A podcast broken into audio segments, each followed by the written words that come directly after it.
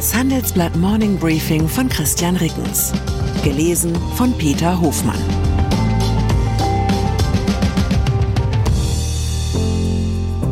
Guten Morgen allerseits. Heute ist Donnerstag, der 6. April 2023. Und das sind unsere Themen. Fass ohne Boden. Die unsichere Zukunft der gesetzlichen Rente.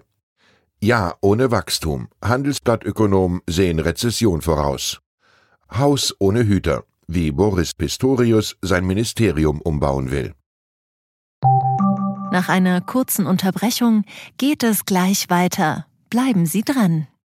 Wenn ich am Freitag Feierabend mache, freue ich mich auf richtig viel Lesezeit am Wochenende. Wenn es Ihnen vielleicht genauso geht, haben wir jetzt genau das Richtige für Sie. Das neue Handelsblatt Wochenende.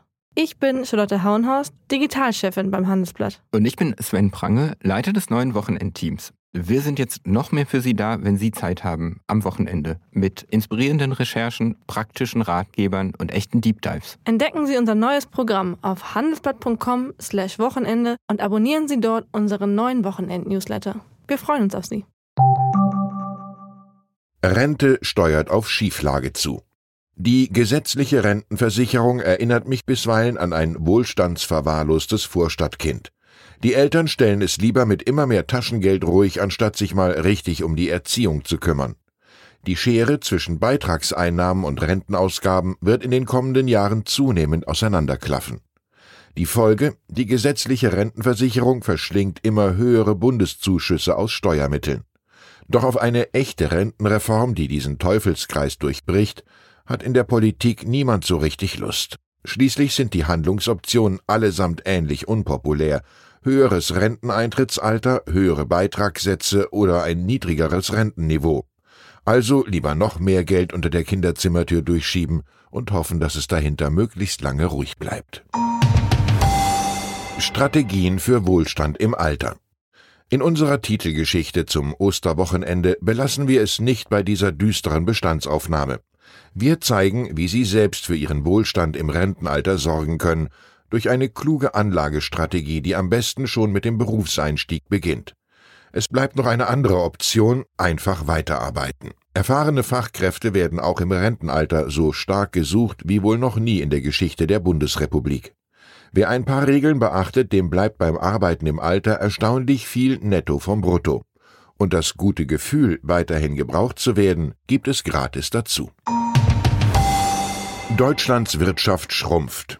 Eng verknüpft mit der Wohlstandsverwahrlosung der Sozialversicherung ist ein anderes Dilemma des deutschen Staates.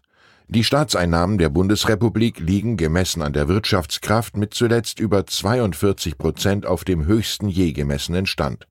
Doch faktisch ist ein Großteil des Bundeshaushalts bereits verplant, bevor der nächste Etat überhaupt aufgestellt wird, zum Beispiel für Zuschüsse zur Rentenversicherung und ähnlich unverrückbare Ausgabenposten. So verliert der Staat trotz voller Kassen immer weiter an Handlungsfähigkeit.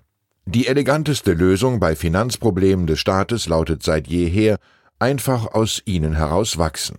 Wenn die Wirtschaftsleistung zulegt, steigen meist automatisch die Steuereinnahmen und die Ausgaben für Sozialprogramme sinken. Auf diese Lösung sollte die Ampel im laufenden Jahr aber besser nicht setzen, denn die Folgen des Ukraine-Kriegs, die hohe Inflation und die Altlasten der Corona-Pandemie belasten die deutsche Wirtschaft stärker als erwartet. Daher senkt das HRI die Konjunkturerwartungen für 2023 von den im Januar vorhergesagten plus 0,2 Prozent auf nun minus 0,2 Prozent. Damit unterscheidet sich die Sicht des HRI deutlich von jener der führenden deutschen Wirtschaftsforschungsinstitute, die in ihrem Frühjahrsgutachten fürs laufende Jahr 0,3 Prozent Wachstum prognostizieren. Wer hat recht? Wir sprechen uns am Jahresende wieder. Pistorius wagt großen Umbau. Eine Neigung zum Dienst nach Vorschrift lässt sich Verteidigungsminister Boris Pistorius schwerlich vorwerfen. Um es im Jargon seines Gewerbes zu sagen, der Neue geht ran wie Blücher. Nach diversen Wechseln beim Spitzenpersonal hat sich Pistorius nun die Struktur seines Ministeriums vorgenommen. Kernelement ist laut Handelsblattreporter Frank Specht das Comeback eines zentralen Planungs- und Führungsstabs. Der soll künftig alle Vorlagen an die politische Leitung des Ministeriums und an den Generalinspekteur bewerten und steuern. Das Gremium soll so für schnellere Entscheidungswege und klarere Verantwortung sorgen. Der damalige SPD-Verteidigungsminister Helmut Schmidt hatte Ende der 1960er Jahre einen solchen Planungsstab eingerichtet, der dann aber unter Minister Thomas de Maizière im Jahr 2012 wieder abgeschafft wurde. Der Verband der Beamten und Beschäftigten der Bundeswehr sieht den militärisch geführten Planungsstab kritisch und warnt vor einer Entmachtung der Staatssekretärinnen und Sekretäre im Ministerium. Ähnlich klingt die Interessenvertretung des Zivilpersonals der Bundeswehr. Sie kritisiert, die Vorlagen an die politische Leitung des Hauses gingen künftig durch einen militärischen Filter. Na hoffentlich, denke ich mit der ganzen militärischen Erfahrung des ehemaligen Zivildienstleistenden. Viel zu lange glich das Verteidigungsministerium einer obersten Bundesbehörde zur Verwaltung ihrer selbst mit einer nachgeordneten Serviceeinheit namens Bundeswehr. Universität wird umbenannt. Ins Osterwochenende entlasse ich Sie mit der Meldung, dass die Westfälische Wilhelms-Universität künftig nur noch Universität Münster heißt. Der Senat der Hochschule stimmte mit nur einer Gegenstimme für die Umbenennung, weil Kaiser Wilhelm II. als Namensgeber nicht mehr tragbar sei. Was das wieder kostet, hätte meine Oma gesagt. Hätte man den Namen nicht belassen und einem der vielen anderen Wilhelms der Menschheitsgeschichte zuschreiben können, zum Beispiel Wilhelm von Rubruck, grundsympathischer Franziskanermönch und erster europäischer Forschungsreisender ins Reich der Mongolen.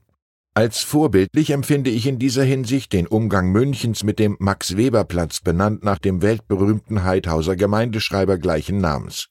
Erst 1998, als der politische Druck übermächtig wurde, widmete man den Platz zusätzlich irgendeinem Münchner Soziologen, der angeblich genauso geheißen haben soll. Das Schild konnte hängen bleiben.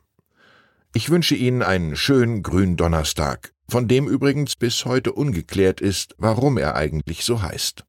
Herzliche Grüße, Ihr Christian Reckens.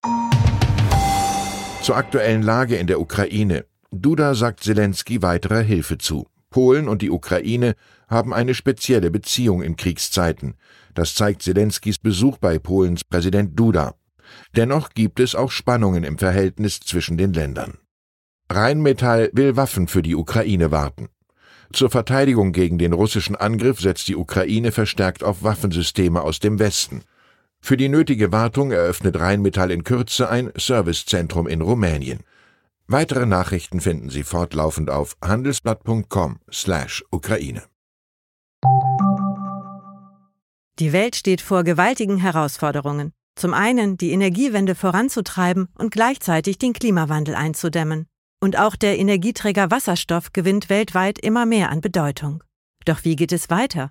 Erfahren Sie mehr auf dem Handelsblatt Wasserstoffgipfel 2024 am 12. und 13. Juni in Essen.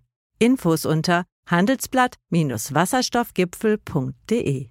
Mit dem Vorteilscode Wasserstoff 2024 erhalten Sie einen Rabatt von 15% auf die Tickets.